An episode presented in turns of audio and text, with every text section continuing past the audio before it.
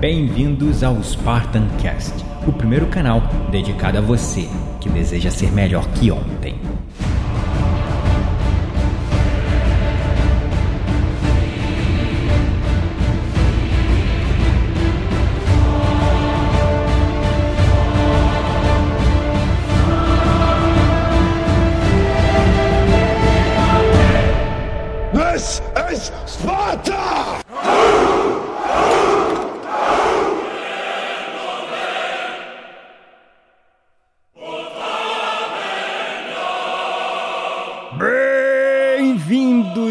Espartanos e espartanas de todo o Brasil, a mais um episódio do seu, do meu, do nosso Spartan Cast. Gabriel Menezes falando. Sejam bem-vindos a mais uma live dupla que hoje iremos fazer sobre como a meditação mindfulness ajudou aqueles 12 meninos e o instrutor de futebol a sobreviver durante 18 dias dentro de uma caverna com pouca ou nenhuma iluminação e também passando ali um sufoco com comida. E para você que está acompanhando, está estranhando esse microfone aqui, né, na cara, o que, que é isso? Eu já vou estar gravando simultaneamente no nosso episódio de podcast do Spartan Cast. Então, sejam bem-vindos ao nosso episódio, ok?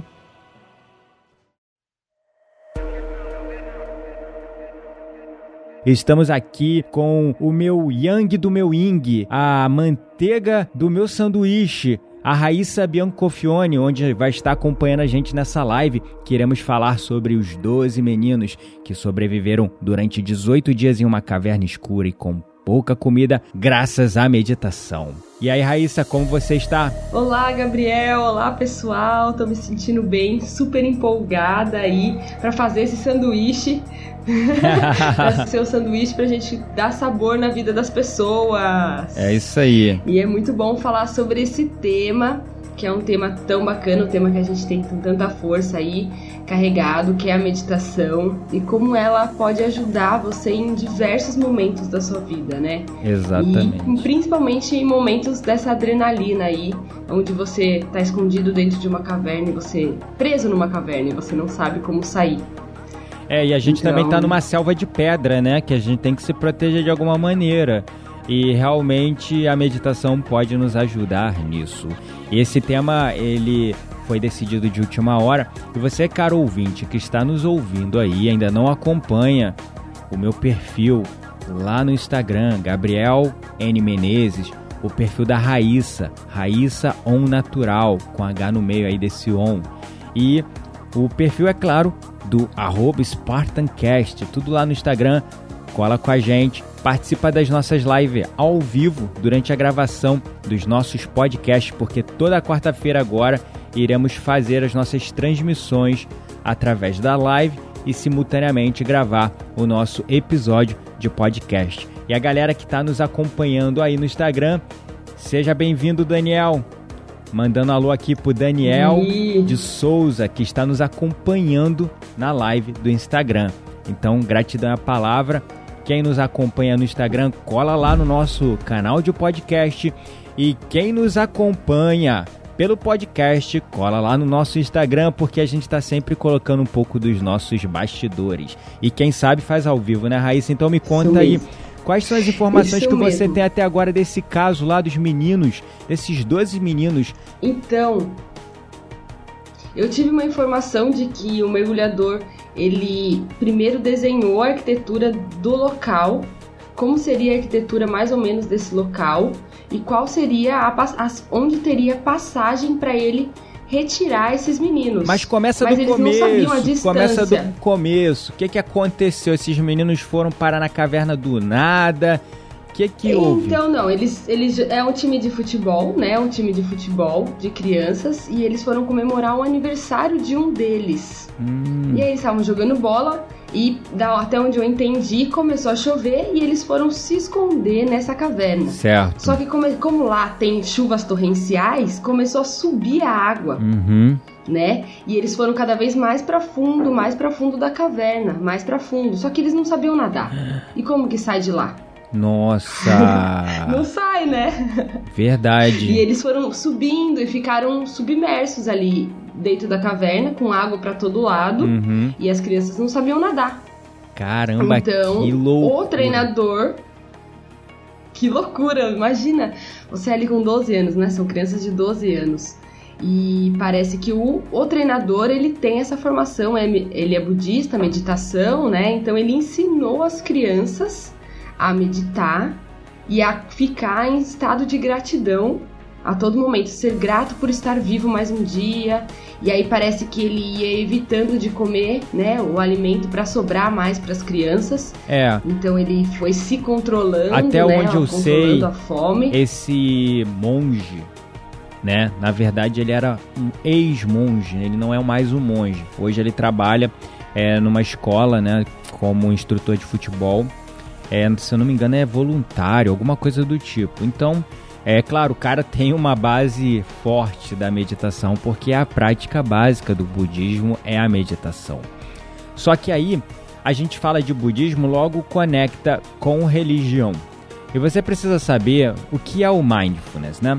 O mindfulness é a experiência do momento presente sem julgamento. O mindfulness não é uma técnica, é uma habilidade que você adquire através da prática da meditação se ancorando no momento presente, evitando o excesso de futuro e excesso de passado, vivendo verdadeiramente aqui e agora, onde a ação acontece e está acontecendo, onde a sua vida está acontecendo. E daí é importante o pessoal também entender o que o mindfulness não é. Diz aí pra gente, Raiz, o que o mindfulness não é.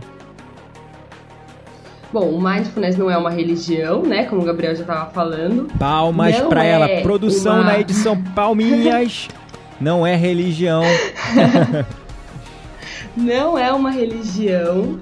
Na, o mindfulness não tem nada a ver com nova era, com nada disso. É uma forma de você viver o seu momento presente, né? Ancorando com a, na ferramenta que a gente tem de melhor, que é a respiração. Né? Todo mundo respira. Todo mundo tá respirando a todo momento, todos os seres, né? Então, primeira coisa que ele não é uma religião, não é uma prática. Ó, tem o pessoal dando oi aqui pra gente. Olá, essa aí é a Adriana Pompeu, minha amiga do CrossFit, lá da época que eu morava na região ah. oceânica de Niterói. Seja bem-vinda aí à nossa live ah. e também cola lá no nosso canal de podcast. Continua então, Raíssa, o que, que o mindfulness não é? então, não é uma modinha, né? Não é uma modinha, não é nada, não tem nada a ver com modinha, não tem nada a ver com religião, com cultura, com nada, tem a ver com ciência, né? Tem a ver com embasamentos científicos. E, e é um aglomerado de técnicas, onde você vai utilizar o momento presente para manifestar a sua vida no aqui no agora. Perfeito, adorei. Tra trazer. Adorei isso que, que você bom. falou, porque realmente, né? As pessoas, a primeira coisa que elas confundem é que a meditação tá ligado à religião, é algo místico, é algo que, ai meu Deus, se eu começar a meditar, eu vou virar budista e eu vou negar o meu Deus, uhum. ah, porque eu sou evangélico, é, então eu vou negar o meu Não. Deus. Mas será que dentro de todas as religiões a gente tem alguma prática que nos permite se ancorar verdadeiramente no momento presente? Talvez não. Com certeza, né? Algumas sim. Eu acho que tem. Algumas sim, né? Eu lendo o trabalho do Dr. Bruce Lipton, não, desculpa, Dr. Herbert Benson. Ele fala muito que, por exemplo, a oração é uma forma de meditação. Só que existem tipos diversos de meditação. É importante a gente entender que uma oração ela é uma meditação de contemplação, de agradecimento e de prece, de manifestação, de pedir algo e de conversar com um ser superior, com Deus, com o Criador de tudo que é, com o universo. Chame como você queira chamar essa energia criadora que está em tudo e em todos. Só que a meditação, como uma técnica de respiração que nos ancora, nos treina, treina sistematicamente a nossa mente a aprender a viver no momento presente, a se libertar do excesso de futuro, a se libertar do excesso de passado, né? A gente tem como uma ferramenta a meditação. E olha só que comentário legal que a Adriana colocou aqui, ó. A Bíblia nos fala para meditar naquilo que lemos e assim praticar. Ela menciona, é uma meditação contemplativa. É uma técnica de meditação contemplativa. Existem pelo menos 103 estilos de meditação, tá? Hoje catalogados. Só que uma meditação que eu e a Raíssa entendemos como mais poderosa, como mais eficaz para sistematicamente treinar a nossa mente, assim como você treina na academia os músculos do seu corpo, assim como você treina todos os dias na sua corrida, assim como você estuda todos os dias para se formar na sua faculdade.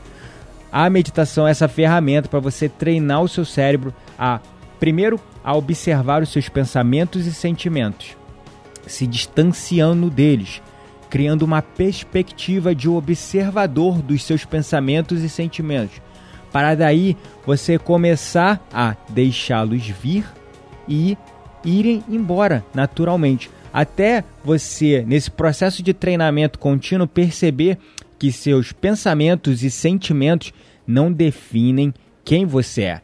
Se eles não definem quem você é, então você não é os seus pensamentos e sentimentos. E daí você começa a ter retornos na redução da ansiedade, do estresse, da depressão, da falta de autoestima, da fa falta de autoconfiança, etc, etc, etc.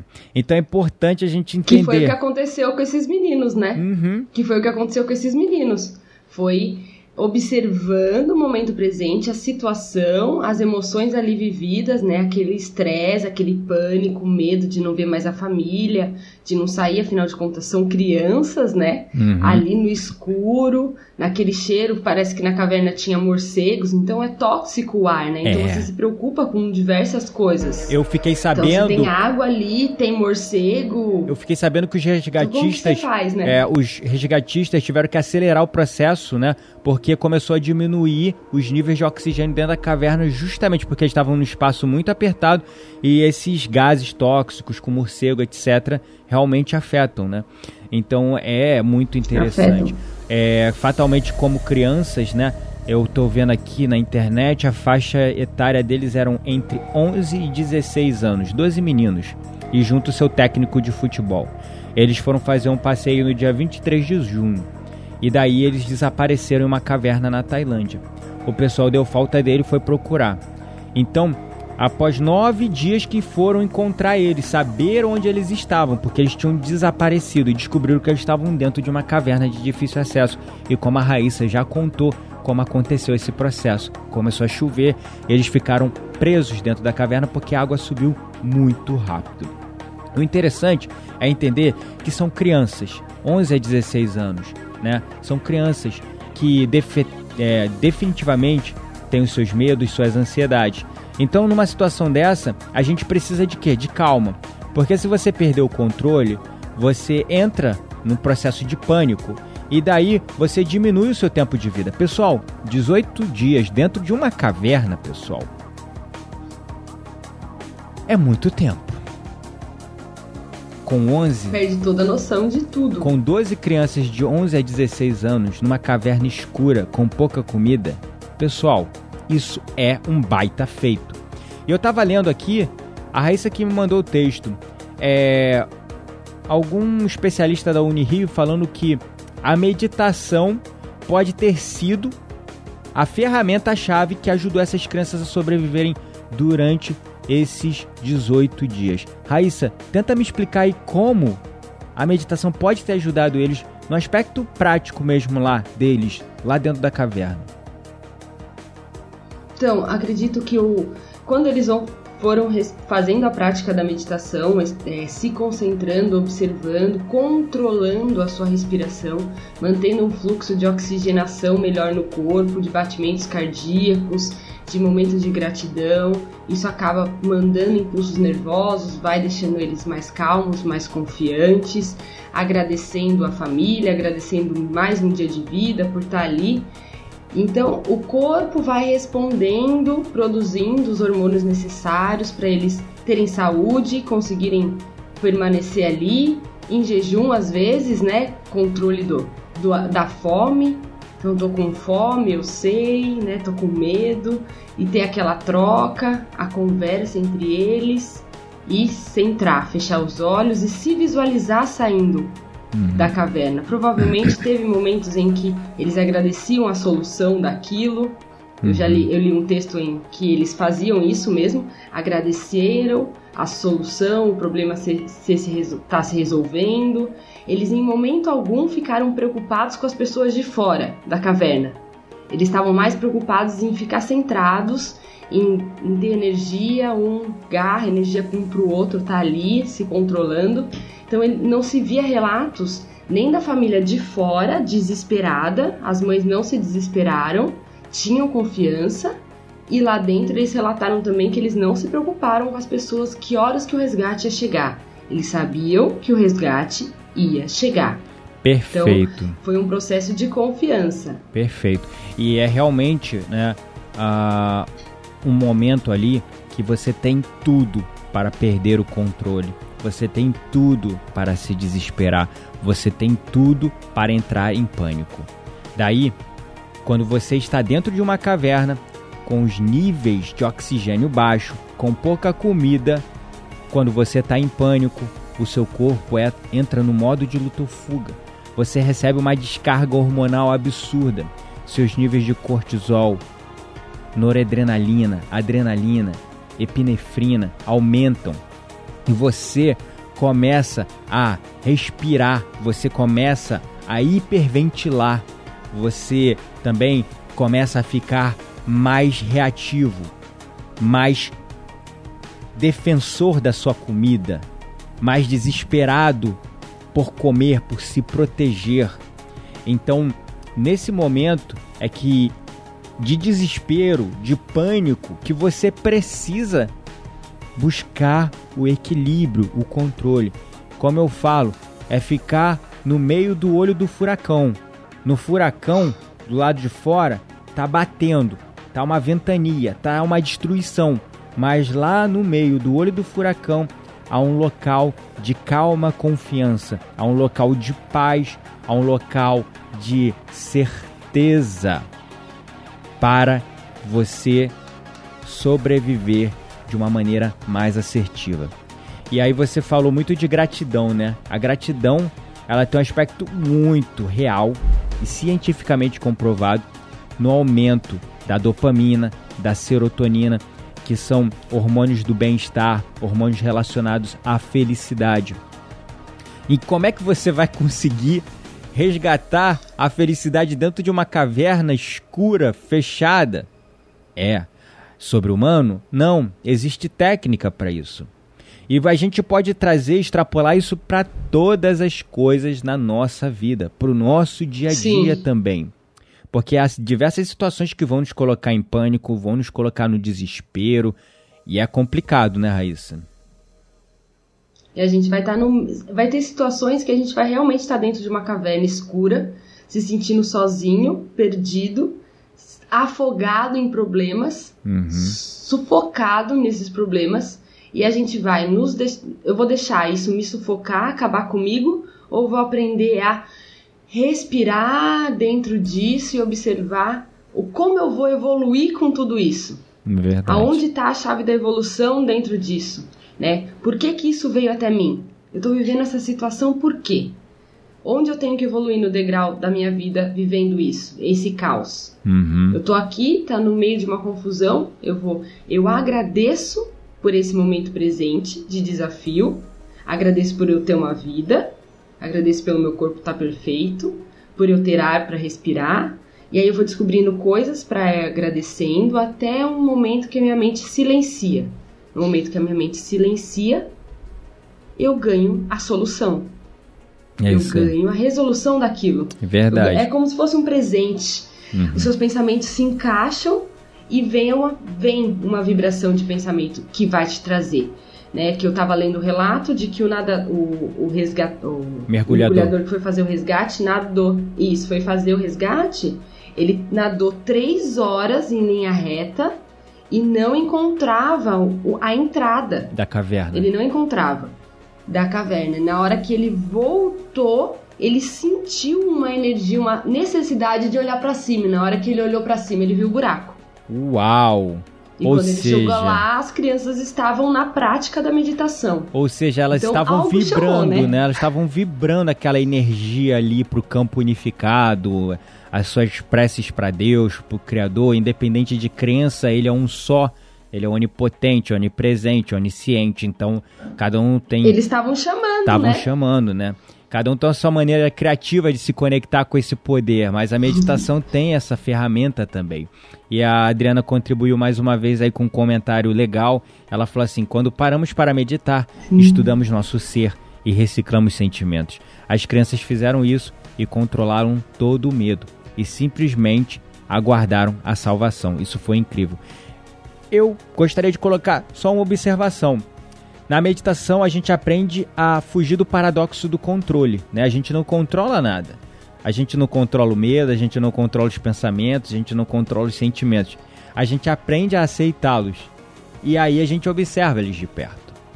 E a gente começa a observá-los e eles vão diminuindo de tamanho, porque você vê que você não é aquilo. Então, na verdade, é a aceitação de todo o medo. Daí o medo vai embora. Porque nesse momento com certeza o medo deve ter sido muito grande. Daí a prática da meditação foi essa ferramenta, porque a respiração é a primeira coisa que a gente faz quando chega nessa vida. É a última coisa que a gente faz quando vai embora. Nós respiramos todos os dias, todos os momentos, todos os segundos. A vida é uma sequência de respirações. A gente pode ficar, sei lá, dias sem beber água, dias sem comer, mas sem respirar a gente não fica três minutos. Então, qual foi a última vez que você prestou atenção na sua respiração? E não aquela respiração ofegante quando, quando você está fazendo seu treinamento, tá correndo. Não, a respiração no aqui e agora. Para para prestar atenção na sua respiração, porque ela é a cola que ancora o seu corpo, mente e espírito aqui no momento presente. Te ajuda a aceitar o medo, aceitar os seus pensamentos, os seus sentimentos e começar a gerar uma perspectiva, se distanciando deles. E a gente está falando aqui de um aspecto meramente neurocientífico. Não tem dogma, não tem religião, porque não é isso que é a meditação. E a gente precisa, desculpa, a gente precisa todo dia ter a nossa prática, porque não adianta você sentar para meditar uma vez na vida, outra na morte. Cinco minutinhos por dia já é o bastante. É que nem aprender a correr. Se você fica uma semana sem correr, na outra semana tu já tá o quê? Morrendo. Já tá sentindo a panturrilha, sentindo o músculo que nunca sentiu. Agora, quando você está correndo com constância, você vai gerando um processo de autoconhecimento do seu corpo, um processo de observação do seu movimento, um processo de adaptação da sua respiração, um processo de adaptação e fortalecimento e resistência dos seus músculos. Então, o processo na meditação é o mesmo, só que o músculo treinado nesse caso é o músculo da atenção plena, é o músculo do seu cérebro. É, e tem, assim, uma vez eu vi um conselho que me ajudou bastante, que assim, você sempre vai falar, nossa, mas meditar não é para mim, eu não sirvo para meditar. Isso é o que a gente mais escuta. Ah, meditação não é para mim, eu sou muito ansiosa, eu não consigo. Bom, primeiro que se você é muito ansioso, então realmente é para você. Uhum. Segundo, quem a mulher chegou e falou assim, né, no vídeo: "Quem é você para não meditar?"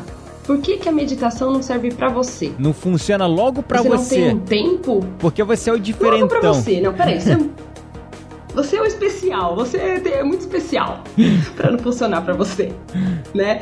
Aí a pessoa tá, então tá bom, é para mim, mas eu não tenho tempo. Não, peraí, você não tem tempo para você? Você não tem cinco minutos para você? Você tem tempo para todo mundo, para você você não tem. Tem tempo para ficar no WhatsApp isso, de papo. Que eu vi esse vídeo. Ficar só descendo lá a fotinho do Instagram, vai descendo, vai descendo, quando você viu passou meia hora e você não fez nada. Exato. Nada. Só tá vendo ali, descer. E aquele então, desespero, né? De entrar no ah, WhatsApp. Áudio...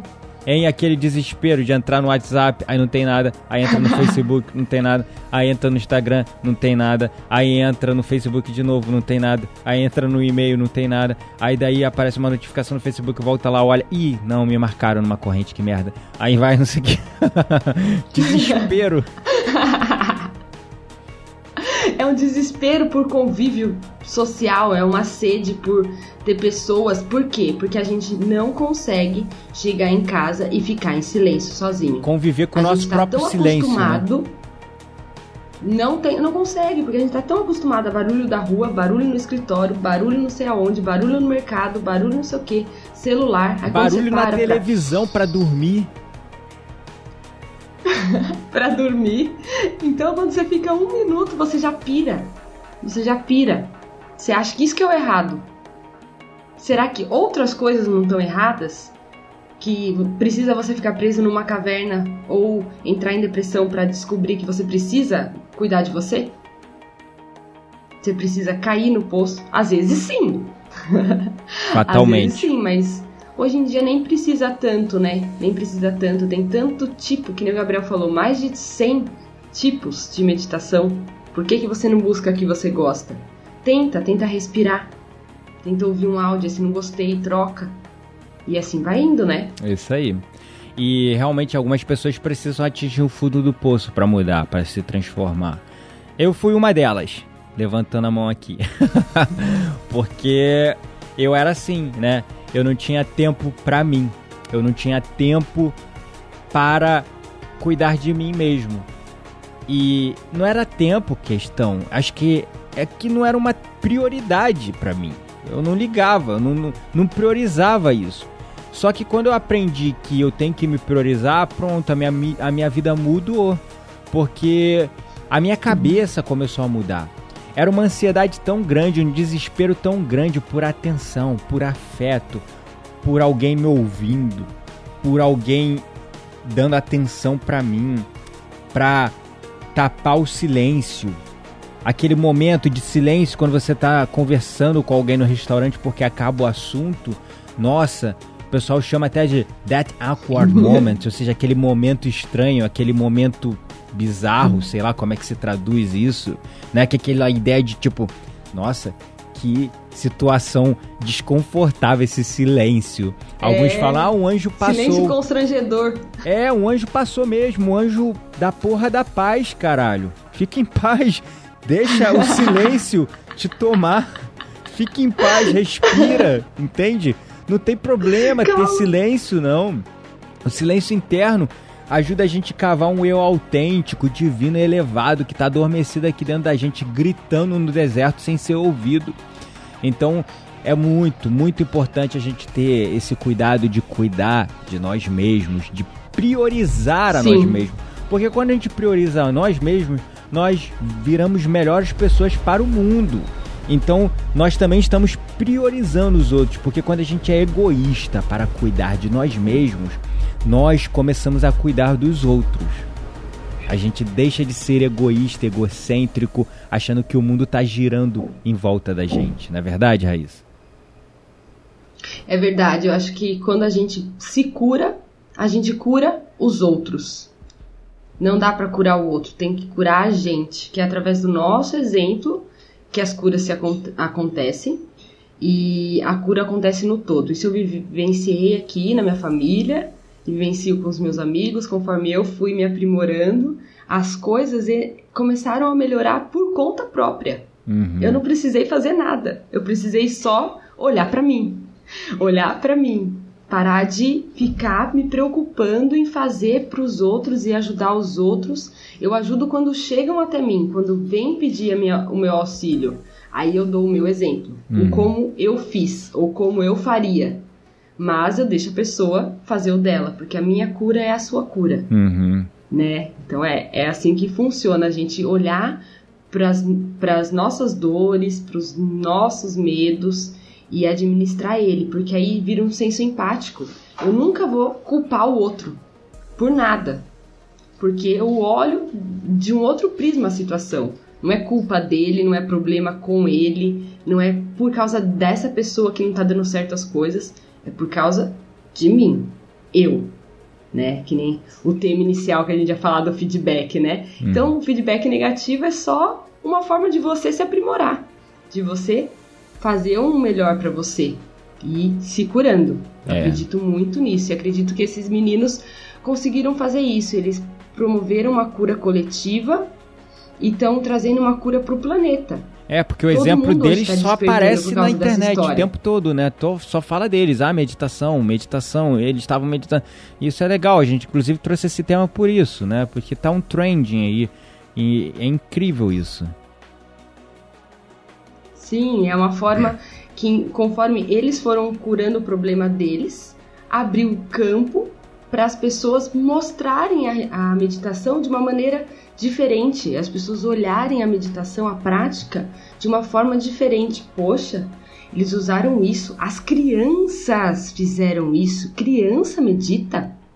Né? Essa era a primeira pergunta que as pessoas faziam na Terra. Eu já dei aula para várias crianças e os pais perguntam: Ué. Mas meu filho vai conseguir meditar? É. Ela não para eu achava que era só com remédio que eu acalmava meu filho. Caraca, dava calmante para criança. Achava que era só dava calmante para criança. É verdade. Tem aqueles antiocelíticos, né? Criança... Para criança hiperativa, Isso. com é, aquele transtorno de atenção, enfim, TDAH, sei lá como é que fala. Tem. Todos esses T, não sei o que lá, é. e tem vários. Síndrome do pensamento acelerado que as crianças têm. Porque a criança vai em muito estímulo, ela tem que ir para escola, ela tem videogame, ela tem lição não sei do que, ela tem aula não sei do que, não sei o que lá, chega em casa, quer contar pro pai, o pai não quer ouvir porque o pai tá na internet, aí ele não tem com quem falar, aí a criança, aí depois você fala que seu filho tem problema. Não, peraí.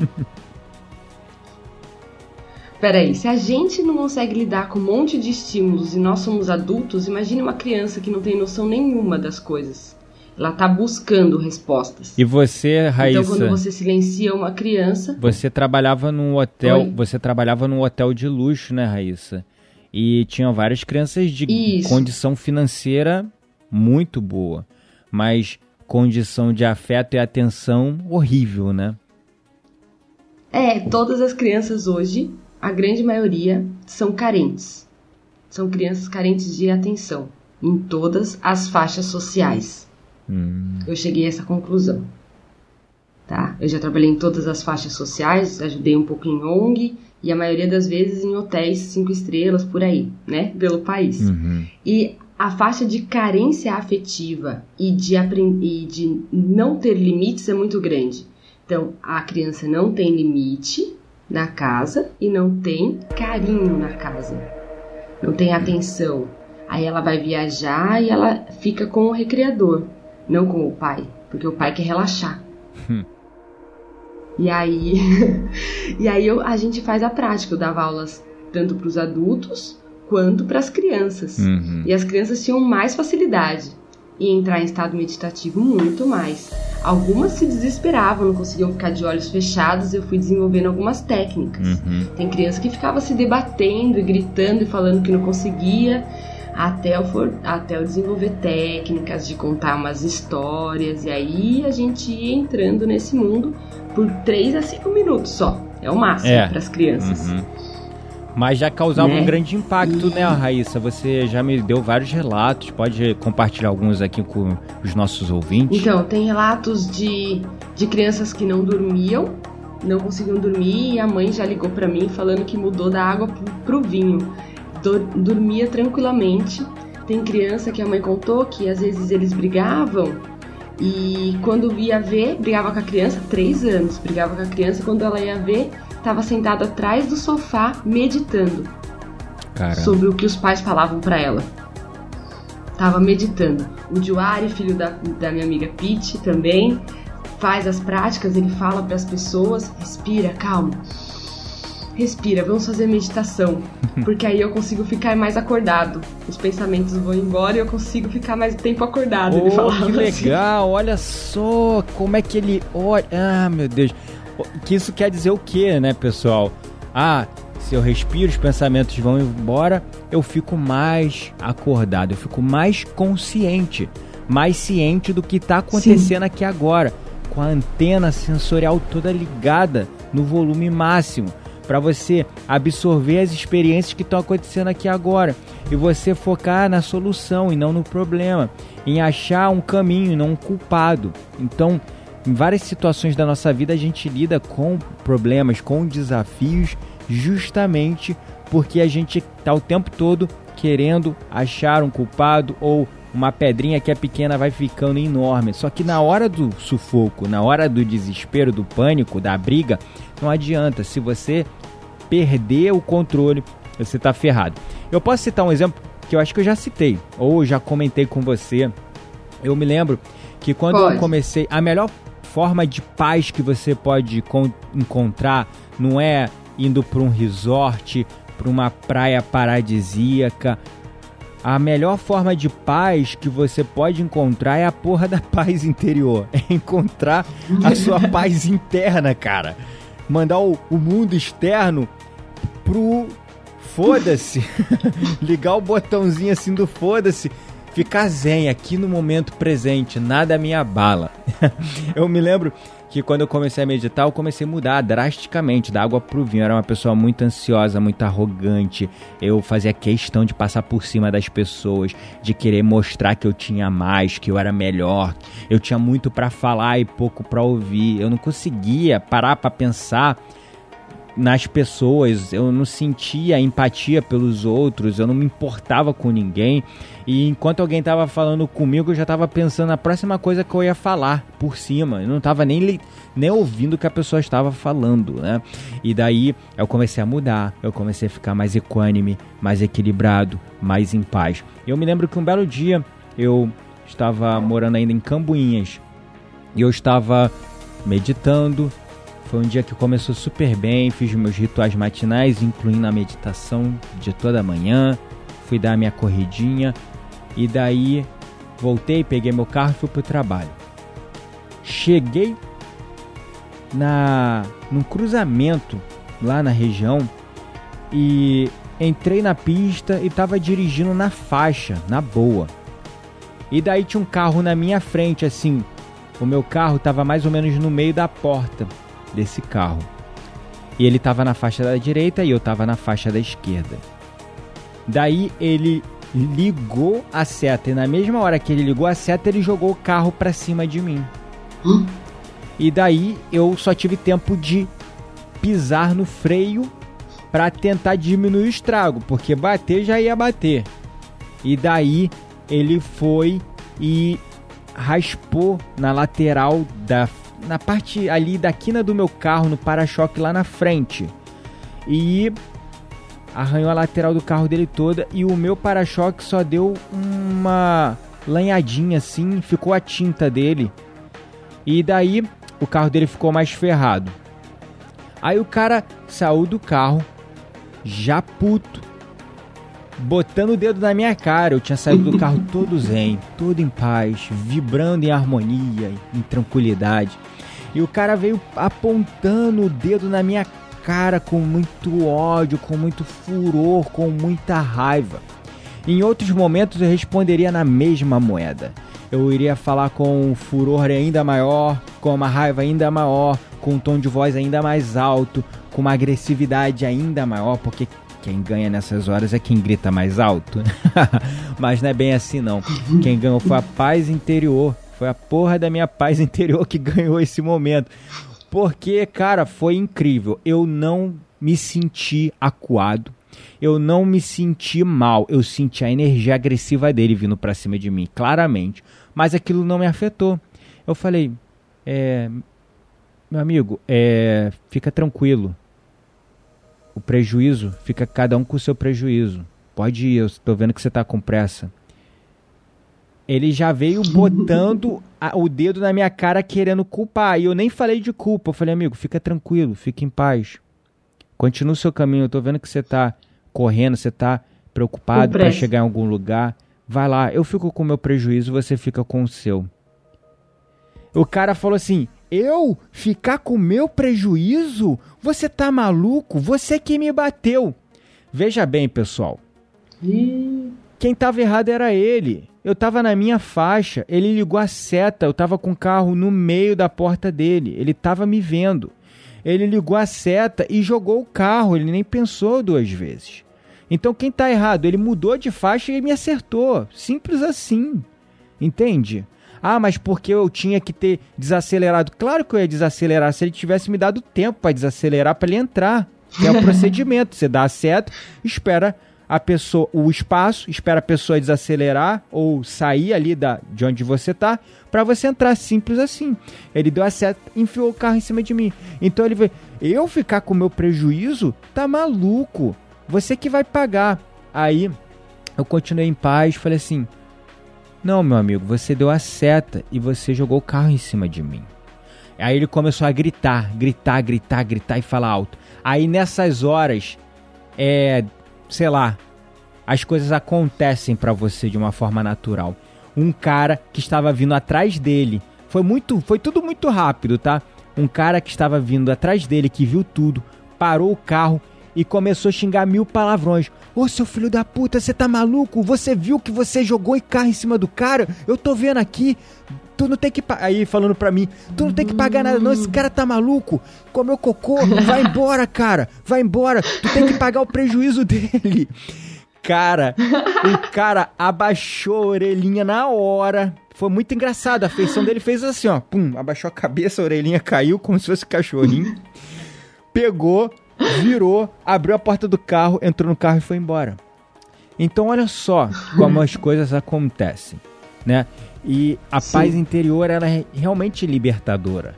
Só que ela precisa ser treinada todos os dias, porque os estímulos externos para te tirar da tua paz são muito intensos, são muito maiores e fica difícil manter a paz nesse mundo caótico, agressivo, com pessoas estressadas, só querendo saber do seu próprio umbigo, só querendo saber delas mesmas. E a gente precisa de paz nesse mundo.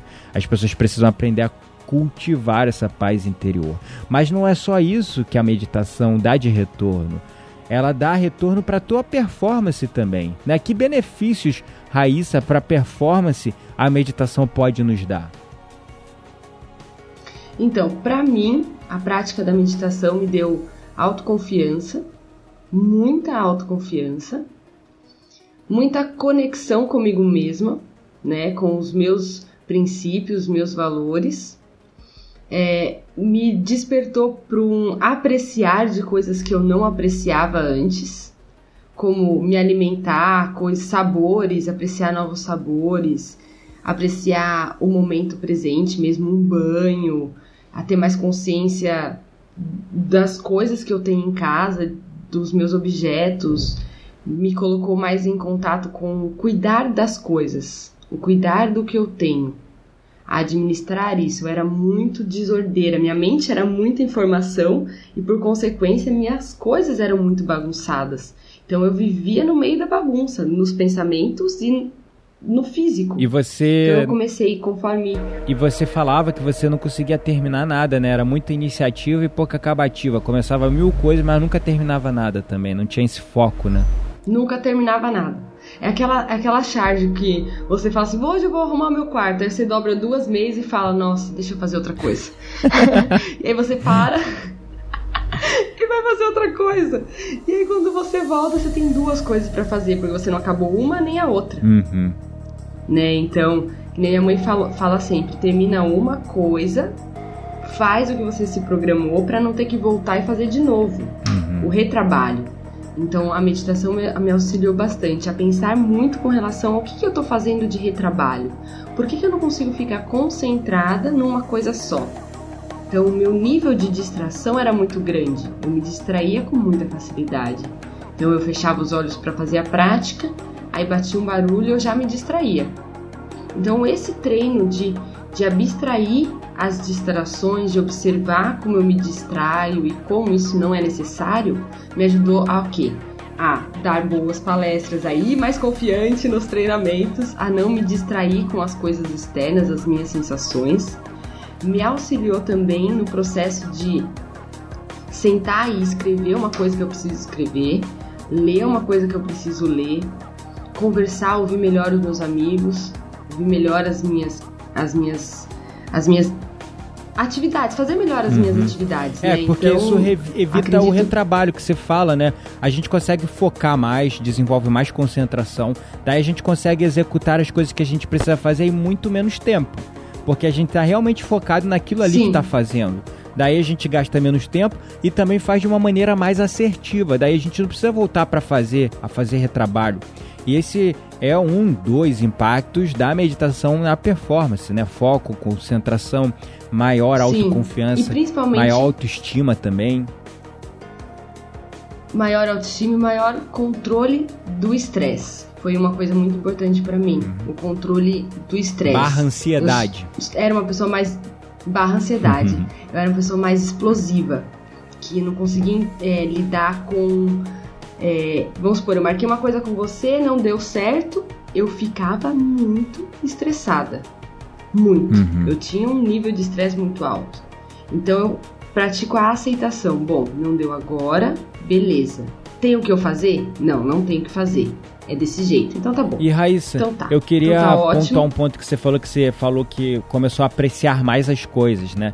E esse é um outro aspecto fenomenal da meditação. Ele te aumenta a sua consciência e daí você começa a verdadeiramente despertar, que nem a Juari fala, acordar, ficar mais acordado. Né? então você começa a vibrar em gratidão. Isso quer dizer o quê? Cara, tu começa a encontrar uma fonte de felicidade, motivação interna, intrínseca, que você não sabe de onde vem. É bizarro, você não tem motivo para ficar reclamando, sendo infeliz, ou seja, você também treina a capacidade de desenvolver um mindset positivo, um pensamento mais positivo. Isso é um processo que vai uhum. acontecendo naturalmente com a meditação. Não é uma parada que a gente fica usando afirmações positivas, tentando controlar a mente na base da força, tipo, ah, não, tem que pensar positivo. Não, agora é o segredo, força do pensamento. Então, eu só vou pensar positivo. Meu Deus do céu, eu vou conseguir, eu vou conseguir. Não, mas você nunca conseguiu? Você nunca conseguiu? Você nunca conseguiu? e tu não consegue, entendeu? É, é engraçado, porque ao mesmo tempo que você se força, é o paradoxo do controle. Tudo que você tenta controlar na base da força, foge ao controle. É como você tentar segurar um punhado de água na palma da mão. A meditação te ensina a aceitar as situações a aceitar mais, observar e deixar ir embora, parar de se identificar com os seus pensamentos, com os seus sentimentos, com esse diálogo interno negativo que fica o tempo todo dentro de você. E aí você começa a fazer escolhas mais sábias, decisões mais acertadas. Porque ao mesmo tempo que você está lá pensando positivo, vou mover esse laptop aqui na minha frente com o poder do meu pensamento. Ele vai mover, ele vai mover. não, pô, isso é impossível. Fisicamente impossível, cientificamente. Você não é psíquico, você. Cara, eu não tô falando que você vai mover o computador, que eu não consegui até hoje. Eu medito há, sei lá, 4, 5 anos. Mas veja bem, não é controle, é aceitação e aprender a ser grato pelo que você já tem. E que a vida, o simples ato de existir e estar vivo já é um grande motivo para ser feliz, para se sentir confiante e conectado com esse seu eu autêntico, verdadeiro dentro de você. Raíssa, uma palavra final aí para a galera que está nos acompanhando nessa live no Instagram e também agora no nosso podcast lá no Spartancast. No seu podcast. Então, o meu recado final é que a gente se espelhe nas pessoas que fazem coisas extraordinárias, que a gente se inspire nas pessoas que fazem o bem, sempre. Que você pratique o bem observando as pessoas ao seu redor e sempre somando com essas pessoas. Eu quero agradecer por esses meninos terem mostrado pra gente um caminho novo, uma ferramenta que a gente já conhecia e dar mais empoderamento pra gente levar essa ferramenta para as outras pessoas. Agradecer esse momento de quem está ouvindo e da gente ter conseguido falar mais um pouquinho sobre essa técnica tão bonita que melhorou a minha vida e está melhorando a vida de mais pessoas ao nosso redor e no mundo, né? Gostaria de agradecer. Que bom. É, então, caro ouvinte ou caro espectador, você que ainda não está acompanhando os nossos perfis lá no Instagram, não perca tempo. Corre lá no Instagram, arroba SpartanCast, arroba Gabriel N. Menezes e arroba Raíssa On Natural com o Hzinho aí no meio desse ON. ON com O-H-M, natural. Raíssa com dois S. É isso, é Vral. também, você que está nos acompanhando na live ainda não conhece o nosso blog, não conhece todo o nosso material no YouTube. A gente tem um blog com muitos artigos, com muitos podcasts, com muitos vídeos. Então, cola lá que tem conteúdo sensacional.